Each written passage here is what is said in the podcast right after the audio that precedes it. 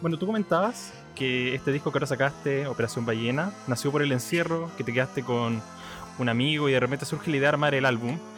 ¿Y cómo se gatía esta decisión? ¿En qué momento dijiste, sabéis que voy a hacer un álbum en encierro? Eh, lo que pasa es que, mm, bueno, ya iban, no sé, dos semanas de encierro, que a esta altura era poco, pero, pero para mí ahí era como, ya, que esta weá, así como qué onda, y empecé como a empezar a ponerte muy ansioso, y como impotencia, pues así como igual quiero ir a hacer mis cosas. Entonces, justo un amigo tuvo un problema y pusimos acá con la paloma, yo con la paloma acá mi pareja y uh que es amigo en común. Y, y le pusimos que se quedara acá por, por mientras buscaba un lugar. Entonces, justo tenía un computador y una, y una interfaz, entonces dije ya, en la oportunidad. Hay que grabar, ¿cachai? Que yo estaba empezando nomás a grabar, como que se las compró como para grabar demos, ¿cachai? Y dije, ya, pero hagamos un disco. No, pero ¿cómo si no, no tenemos nada? tenemos todo. Así que ahí con una guitarra que tenía que la, justo tenía un instrumento aquí en la casa, un par de teclados, guitarras, eh, eh, un micrófono que había comprado, que me había regalado. Y muy, un micrófono muy sencillo, o sea, es un buen micrófono, pero es típico, el típico micrófono que las tocadas como dinámico para, para en vivo sobre todo, entonces igual se usa para grabar 12 sus discos, pero no es tan común. Y ya tengo todo para hacer un disco y, y da lo mismo que queda así, el contexto ya es claro, no, no tiene, no tiene un, un, el encierro no tiene un final cercano, así que vamos a darle ese tono al disco y hay que darle una textura interesante y que tenga carácter nomás con los recursos que tenemos en la casa. Súper. Entonces, ahí ya estaba súper decidido, así que como que en un momento pensé como, ah, bacán, en este tiempo voy a poder maquetear, ¿cachai? Aquí en la casa, porque yo nunca he tenido un computador ni una interfaz tampoco, entonces dije, ya voy a maquetear un tema y al final dije, sé que loco, voy a grabar un disco de una nomás, aquí con esto, y así. Bacán. Y en ese sentido, ¿cuál fue la mayor dificultad que enfrentaste? Porque obviamente, como tú dices, es mucho más arcaico que ir directamente a un estudio. Sobre todo aprender a usar el programa, porque este cabrón eh, estaba cachándolo recién y, y, lo, y, al final la, la, paloma, como es realizadora audiovisual, empezó a cachar así como a saber el, el, tema y cachó que se parecían en altas cosas los programas, ¿cachai? Ah, ya. Entonces empezó a sacarle el rollo rápido y al final yo, yo empecé Super. a grabar con él y de ahí la, de la mitad para adelante se sumó la paloma y de hecho al final yo también le, le comentaba a otro periodista que, que ella le terminó enseñando de vuelta al, al Mauro. Eh, así que en ese sentido eh, yo no tuve mayor dificultad en realidad porque yo no aprendí nada en el fondo, porque la yo estuve como tocando los instrumentos, haciendo los arreglos, que justo la paloma aprendió acá, también me ayudó el Mauro y si me ponía con el computador y le intentaba ahora y el programa, yo creo que estoy igual que antes, pero lo, lo, la dificultad fue como, sobre todo la, grabar lo, las voces, que fue lo que grabé con un micrófono, entonces uh -huh. la, no, no, tengo acondicionado ni, tampoco tengo como algún proceso extra como para pasar la voz por ahí que suene un poco mejor, como algún pre, ¿cachai? Algo así. Eh, eh, como para darle algún color o una calidad al sonido. Así que al final agarré unos pedales de guitarra y pasé todas las, todas casi todo por los pedales de guitarra, así como el bajo, la batería. La, la raja. La batería son un teclado que tengo acá en la casa, que uh -huh. antiguamente con primera placa al principio, que es como casi, casi básico de juguete así. Te creo. Las baterías las pasé por unas distorsiones, un compresor, un, un pre de un amplificador de, de, bajo que tengo, que tiene un ecualizador, por ahí pasé la voz también. Súper. Me gusta mucho que, eh, a pesar de que es un álbum hecho en cuarentena, no se siente sobre cuarentena, sino que se envuelve mucho esta sensación de, de encierro, tanto en la música como en las letras. Me imagino que hay algo muy catárquico en explorar todas estas emociones en un disco, en este estado que es tan angustiante. Claro, sí, sobre todo la, la impotencia y la ansiedad que causan en algunas canciones está un poco más directamente reflejado uh -huh. y en otras no, en otras también habla como de que provoca el encierro, pero no habla directamente del encierro, que, Sí. eh, que hay canciones que hablan de, de recordar eh, otros momentos de cuando estaba el, el mundo más liberado. ¿sí? Entonces hay unas que recuerdan viajes, otras que re- sobre todo un par de viajes que tuve. Eh, Súper. ¿sabes cuál otra puede ser? Sí, y, ah, hay otra, y otra que hay otra, hay, hay otra canción especial que habla de, de acá del, del edificio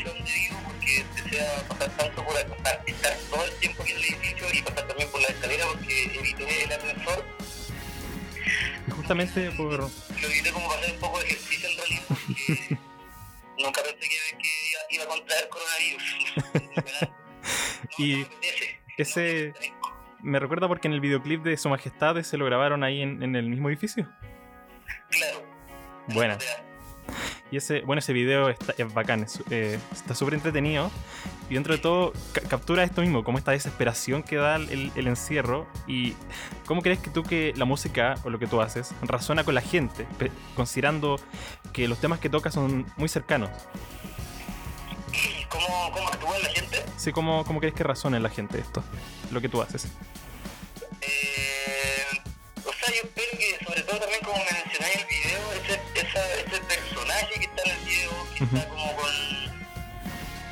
Ansiedad, ya como con ese delirio, como también dice un poco la letra, eh, yo creo que está hecho para como para sentirse un poco quizá identificado con ese, con ese espíritu de un espíritu que no, no, no es tan positivo, pero pero de, claro, no es directamente positivo, pero de estar eh, encerrado y ansioso y querer seguir siendo lo más libre que se pueda, y en realidad también como es como el pensamiento que también yo quiero como el mensaje que quiero también traspasar porque es una opinión en realidad de, de que de que no hay que tener eh, miedo porque porque yo tengo como alguna tengo también mi forma de ver todo esto como del bien, ¿cachai? Como entonces es bueno como, como que lo, lo absorben y lo piensen así como que, hay que sacar estas emociones de alguna manera, ya sea, un día reventándose comiendo o, o corriendo de aquí para allá, subiendo y bajando las escaleras. Eh, en, un, lugar- en la azotea, si no hay nadie por encima, te vas a sacar la mascarilla, por ejemplo. Sí, y, está, y Eh,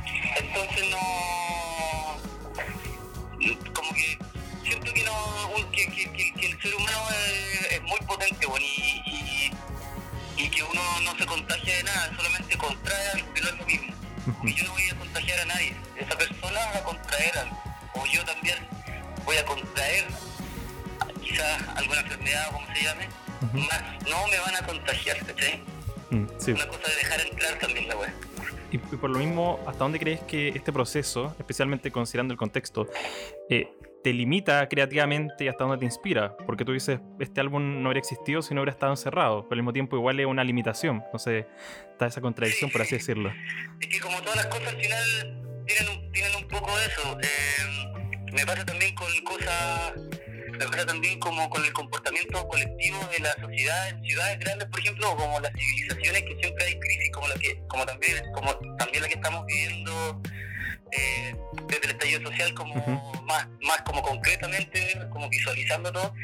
Eh, que claro, yo tengo una posición como persona y como persona que vive en esta ciudad y en la sociedad tengo una, una, una opinión, ¿cierto? Uno siempre tiene una opinión y una, y un- una inclinación, Ujú. pero por otro lado también está mi otra parte de la conciencia que me hace también abstraerme de todo, ¿cachai? Y, y también a veces todo lo que todo lo que ocurra eh, tengo que saber utilizarlo para ca- canalizarlo y, y traspasarlo en la obra que estoy haciendo porque mm, porque vine a este mundo y, y toca que, que soy compositor, no sé, ¿cachai? Ujú. No sé si me, no sé si me explico bien, como que Sí, me abstraigo de todo y aunque esté la cagada voy a tener que hacer algo igual para eso, para dar una obra de arte o como se llame. Sí. Y justamente considerando el tema del, del estallido, tú el año pasado sacaste adelantaste dos, dos, sencillos. Uno fue Azul Marino y el otro era Sangre, Sangre Fría, que justamente tocaba este tema, esta sensación después del, de lo que estaba pasando en Chile. ¿Y por qué finalmente no, no incluiste esas canciones en el álbum? Porque, porque Azul Marino ya había salido hace un año y era como demasiado adelantado para el disco.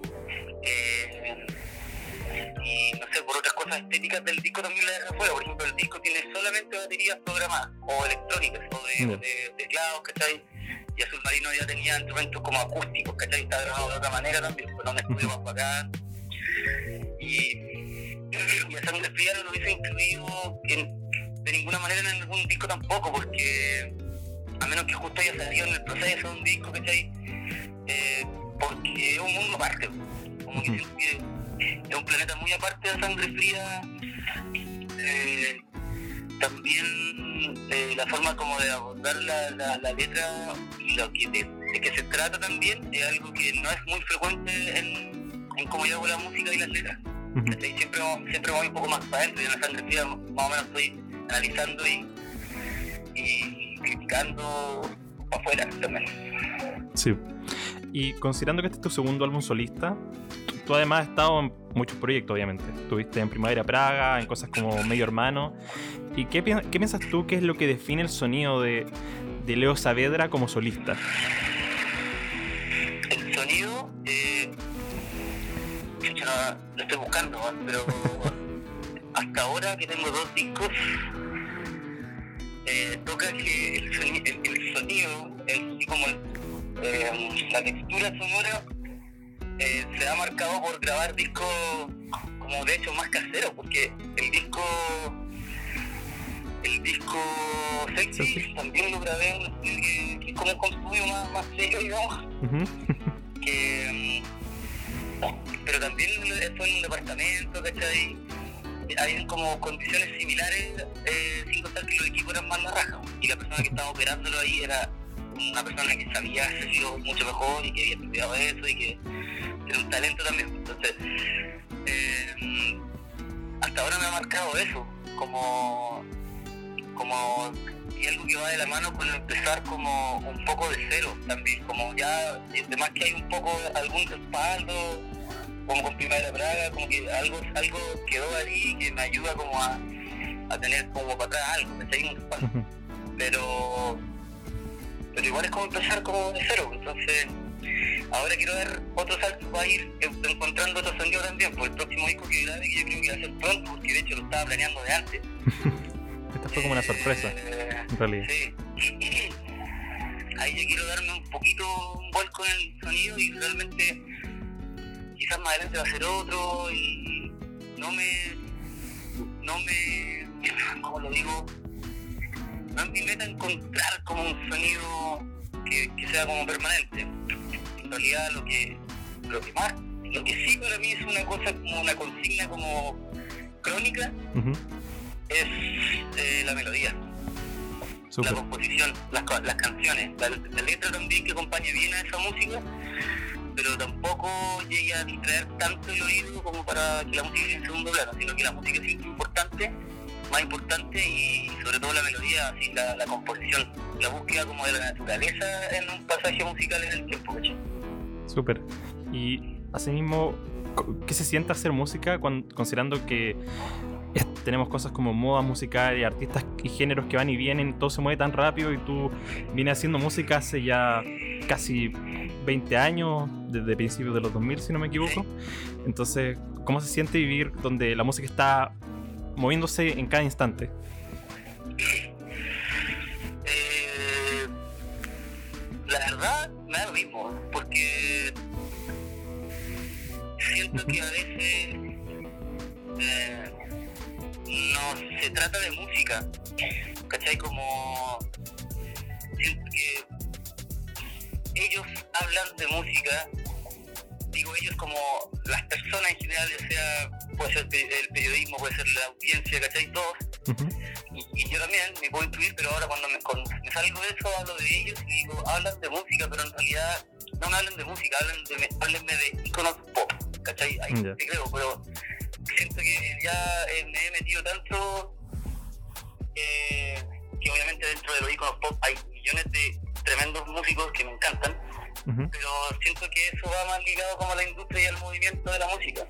Como que siento que la industria es lo peor que le ha pasado a la música. Entiendo.